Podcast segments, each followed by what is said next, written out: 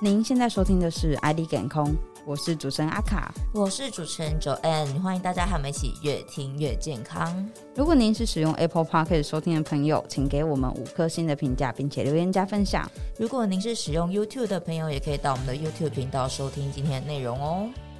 哎卡，你知道吗？其实以前啊，在听那种骨质疏松，会不会觉得都是长辈的专利？不是吗？其实没有， 我最近超多年轻朋友都听到他们骨裂，哦，好可怕哦！对啊，超可怕。然后，而且他们要拄拐杖拄超久的，哦，是骨裂到底跟骨质疏松是不是有关系啊？这太松了，裂开的， 我不知道。乱讲话 啊那我们今天啊，就要好好的来聊聊骨质疏松啦。你有没有在网上看过骨质疏松？它是一个被忽略的隐形杀手。其实很多人默默的也是高风险族群，结果其实自己不知道。 真 的，对，好，那我们今天就邀请到长庚医院家庭医学部的副部长，那同时呢，也是健康促进科的科主任庄海华医师。医师好，大家好，大家好。医师，我想要请问一下哦，到底什么是骨质疏松啊？有哪些原因会造成骨质疏松呢？呃，骨质疏松，我们最简单的理解就是骨质在它的呃质和量有降低，降低了之后造成一个比较可能会骨折的风险，这就叫骨质疏松。那骨质疏松原因有非常多，有些可能是疾病造成的啦，哦，它因为有一些药物的治疗造成的。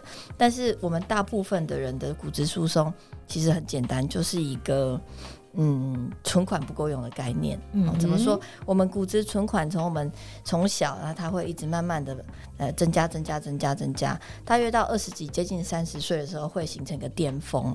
哦过了巅峰，峰之后，其实大概都是一直往下降的，除非有什么很特别的状况，不然大概就是开始往下降。尤其女生在更年期之后，会有一个比较陡的坡度往下。那当我们还年轻的时候，或许我下降的速度很快，嗯，可是你这时候还感觉不出来，因为它这个是慢慢慢慢的下坡。嗯所以呃， 还没有擦到会骨质，呃，还还还可能没有让你感受到，年轻人比较不容易发生骨折。第一个，即使你的下降速度非常的快，可是可能还没有低到。呃，不够用的地步，这是第一个。嗯第二个则是因为我们还比较年轻的时候，通常你的平衡感、协调度是比较好的，哦所以其实也不容易跌倒。但是这样子的事情，只要到或许六十岁、七十岁以后，嗯，就就会很变得明很显容易发生。对，嗯所以骨质疏松这件事情，不能到六七十岁才来处理。最好的策略，其实在你年轻的时候，还可以存钱的时候，尽量把钱存多。哦那就会储开蓄的始概念，没错，储蓄的概念，储蓄股本。那到了开始下坡的那一段，希望它不要下坡的太快，了解。这嗯这是最好的策略。所以有可能你已经就要流失了，只是你自己没有感觉。嗯嗯嗯，哎、那医师想请问一下，因为你刚刚有提到像更年期的妇女嘛，她下降是个陡坡。那是除了这种原因以外，还有没有哪一些人会是比较容易骨质疏松的呢？第一个，骨质疏松多少还是有遗传。哦啊我们所有身体的的特特性，其实都还是会跟遗传有关。所以，如果你家里长辈他骨质很差，哦，嗯自己的爸爸妈妈、爷爷奶奶是有骨质疏松、一些骨折、变卧床啦，哦然后然后长期背痛，那或许你的风险稍微高一点。哦，这是一个。那再来则是。呃，一般来说，过轻的人或是很偏瘦的人，骨质比较差。哦，就像我在看减重嘛，嗯减重那跟骨松会不会两个东西好像那个南辕北辙？对啊其实不会。嗯怎么说？因为我的概念是我照护的不是你的体重，而是你的体组成。嗯，体组成的意思就是我们身体的这个成分嘛。那它有很多种分法，但是如果用最简单的，就是一刀切两半，一个叫做胖体重，其实就是脂肪的意思；嗯一个是瘦体重，瘦体重就是我们的肌肉啦、骨头这些。肥胖是什么呢？就是脂肪太多。而当我们的瘦体重太少的时候，骨质太少就是骨质疏松，嗯嗯肌肉太少就是所谓的肌少症。嗯，所以就是有点像是一一块饼的两边，嗯，嗯某一边太多，某一边太少都是问题。真的有人是呃两个状况都有的哦，他脂肪太多，然后肌肉太少，那这哇哦就啊是最难处理的状况。况，那有人可能是两个都多，比如说很壮硕，然后后来有像有些运动员就是这样的状况。哦，所以它是后天造成的，就是运动员他可能因为经过训练，所以变这样子。哎、不是我的意思是说，有一些是体型很壮硕，对，那他肌肉在很够年轻的时候，嗯因为运动量很大，嗯所以他可以很 lean，然后又很很 muscular。嗯但是大部分人没有办法持续这种生活方式一辈子，嗯所以一旦他运动量下降，然后但是吃的还是很很很就是多胃口很好的时候之类的，就很容易变得很大很大只。嗯那这样的人就会看到他的骨质密度是很高的，哦，是很好的，那肌肉量很多，可是他脂肪也很多，就整个人很大只 这 样。很像熊哎那也有人就是可能两者都很差，嗯就是比如说他从很呃应该说两者都很低啦，从很年轻就很瘦，然后不喜嗯欢运动，那、可能骨质很差，那当然他也不胖，可是这样到了老年又很容易会有肌少症跟骨质疏松，然后变成很嗯虚弱的这个老人啊，会骨折会卧床，大概就是这样的状态有。嗯所以这是一个体组成的概念，不是我们只看其中一个。就像之前有人就是那种脚很细的那种嗯哦，女生脚啊，卡，对， 对就特别对容易。嗯所以说我们在减重的时候，其实就是不要一昧的追求很很很很很瘦很瘦这样，嗯其实是要把体组成把它顾好，嗯，包括骨质。了解。哎，医生，你刚刚提到说像骨质疏松嘛，就可能年轻人我们都不会发现自己如果有了，那这种东西是会有征兆的嘛？我们是要去做检查会比较好吗？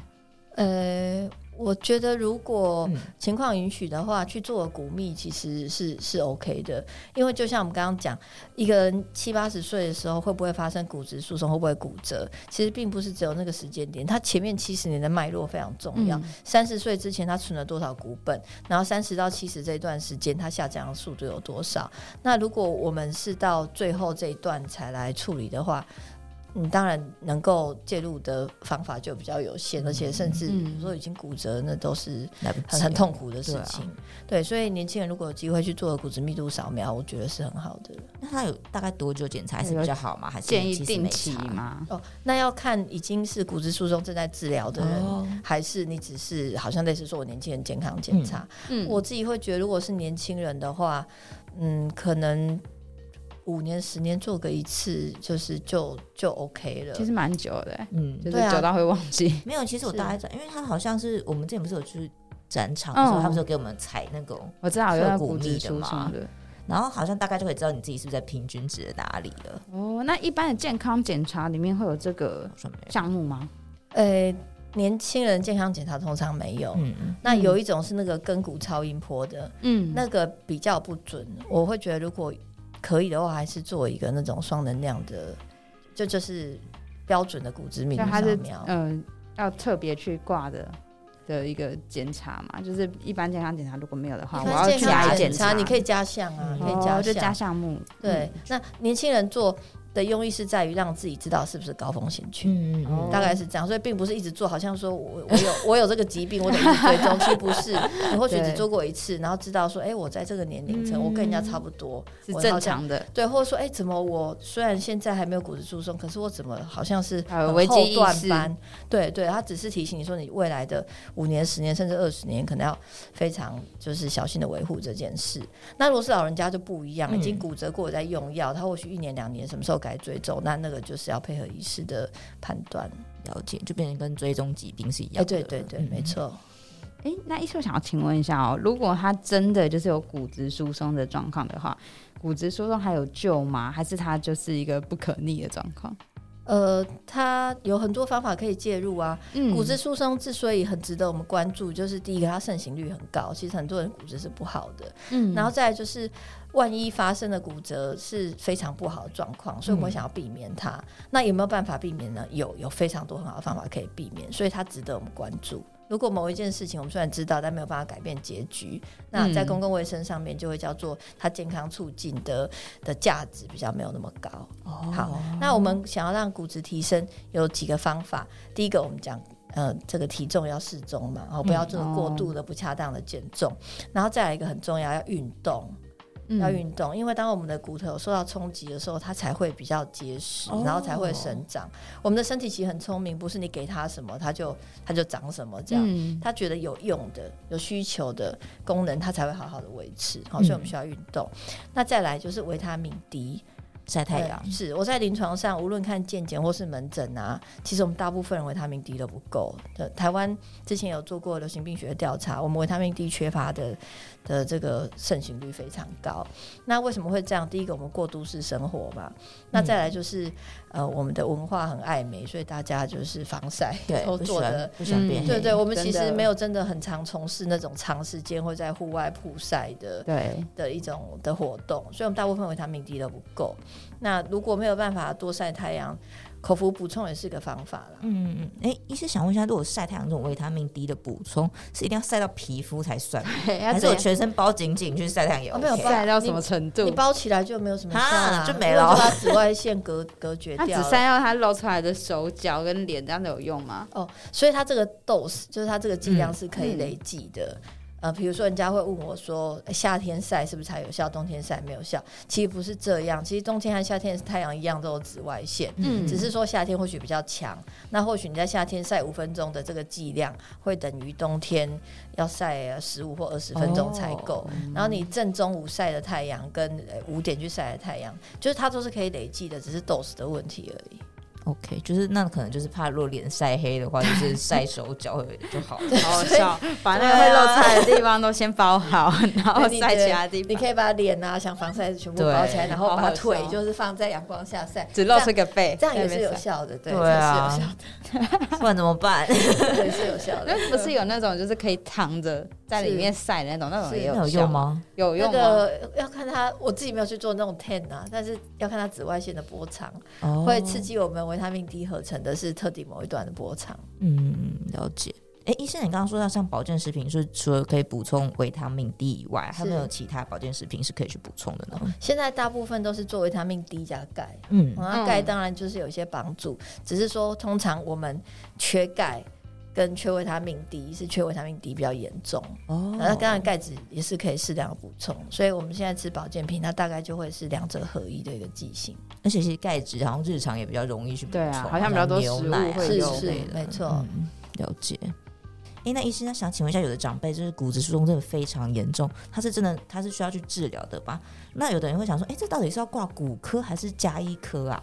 对啊，这应该看哪一科呢？嗯，是呃，我们先讲第一个问题嘛。好哦一个人骨质疏松要不要治疗啊？要去评估他骨折的风险。嗯就是有没有骨质疏松跟骨折风险，它两者当然有很大的相关，但还是没有完全一样嘛。哦，就像我刚刚讲的，假设有一个年轻人他骨质很不好，但是他很不容易跌倒，他的协调性然后他什么是非常好的。那再来就是呃。骨质疏松有时候看它的密度，但是品质的部分有时候没有办法很精确去测量到，所以为什么同样骨质不好，年轻人比较不容易骨折，哦，那老的时候比较骨折，比较容易骨折。所以要去评估它骨折风险。如果风险太高，就需要治疗。嗯，好、那我我是觉得骨质疏松的治疗，嗯，没有什么好犹豫的啊，太太差真的就要治疗，因为如果一旦是到了骨折，我们骨质疏松最容易引起的骨折有三个地方，第一个就是手腕这边，嗯，那第二个是脊椎，好、那第三个是脊椎哦，对脊这样不椎就，很危险吗？如果不小心骨折的话，呃，脊椎的这个骨折是是最最，其实它是最常见。它我刚是刚怎讲么样的动作会变成跌这倒样跌哦倒就是跌倒，跌倒啊很扭容易伤那种撞算到？吗？那如果骨质真的很差，他有时候只是轻轻的撞到，啊竟然或是拿个很重的东西，然后一力量出可力，怕他啊，就塌下 去了。真的啊，真感的有觉手一些脚长是不者，方便，然后那个如果是脊椎的话，感觉好可怕。呃，有些长者他真的骨密非常非常差的时候，就就会发生这种，只是拿个重物，然后突然他就塌下去了。就骨折了。是，那当然这个也可以去开刀，可是再怎么样没有不一定有办法修复到跟原本一样灵嗯活嗯舒服的状态。有些人从此之后就慢性下背痛啊，哦然后哦好甚痛至苦痛到哦变成都一直坐着或是一直躺着，嗯我觉得我觉得那是很严重的事。那更严重的是髋部的骨折，哦髋天部哪的有听过吗？就是那个大腿骨那个骨折，嗯这个也是骨质疏松跌倒之后很容易发生。嗯髋部骨折最大的问题在于，一旦骨折了。如果没有开刀，它的死亡率是很高很高的，不是因为说好可怕骨折就会好好像就就就马上生命危险，而是因为髋部骨折之后，这个人会行动不良，嗯嗯嗯，那甚至会需要躺着。那一个人只要变成要长期卧床，他所有的功能都很容易会变差，他可能很容易肺炎，很容易泌尿道感染，可可能会褥疮，哇可能认知功能会一直下降，免疫力会下降，那有一天可能就会类似说死于这些卧床的并发症。哦，所以好可骨质怕疏松可怕的点，并不是在于说，哎、骨骨骨折头了对了嗯骨头本身，而是骨折了之后，这个人的功能会受到很大的影响，有那嗯，其他的器官系统的健康也都会开始走下坡。之前有朋友就是玩滑板跌倒就髋髋骨折，就就是就推轮椅推超久，幸好他只是比较可能年轻人是几个月内会恢恢复，是不然真的好危险。那当然，年轻人因为会从事那个高冲击、高风险的活动嘛，所以他的骨折是不是一定跟骨质疏松相关？哦，可能这就个比较是无有待关 厘清。嗯但是，的确，我们现在观察到的现象，我觉得年轻人的骨质的确普遍好像没有非常好，怎 么对会我这样我觉得蛮蛮差怎么的会。这样 子？可能是因跟为我饮们食还是什么生活习惯有关吗？会不会是因为我们太阳都晒很少？我觉得哦是是吗嗯？我觉得好像跟太阳晒很少，然后运动做不够多，嗯好像有关系。哎、那医师想问一下，因为刚刚讲说运动是要让他骨头有冲击，有负重的，有对负重，那像重训类的，就是也是 OK 重训有啊的。有啊，都很有效。嗯对，那那像我游泳，嗯游泳也是很好运动，但是如果以骨质而言的话，可能就比较没有帮哦，助。就是让他负因为重。骨头没有被冲击。对对 对，骨头要有那个很重的感觉。这样了解。哎、那医师刚刚有提到那骨质疏松啊，那到底是要该看哪一科啊？骨质疏松蛮多科可以看的、欸嗯像加医科哦，我我自己本身加医科医师嘛，还有新陈代谢科很多专家。那另外骨科当然对于骨质的部分也都非常的专精啊。不过呃，是我们有个中华民国骨质疏松学会，它有做专门的这个培训和认证。嗯，所以有一些医师，像我自己本身有去那边参加过，然后有拿到这个骨质疏松专科医师的的职的这个认证，我我觉得这个是可以考虑的，哦，就是所以可能有需要的话，可以去查一下这个是学会里面是是。了解。好，医师，那刚才有提到说，现在年轻人的骨骨头好像普遍都不是很好哦。是那这个到底是可以预防的吗？可以可以预防啊。第一个就是最好的状况，你如果还没三十岁，现在还有机会存钱嘛，赶快多存一点。那如果已经超过三十岁，那就是尽量不要让它下下滑的太厉害啊。那方法其实就是我们刚刚讲的那一些。体重维持正常嘛，维他命 D 要够，钙要够，然后尽量运动。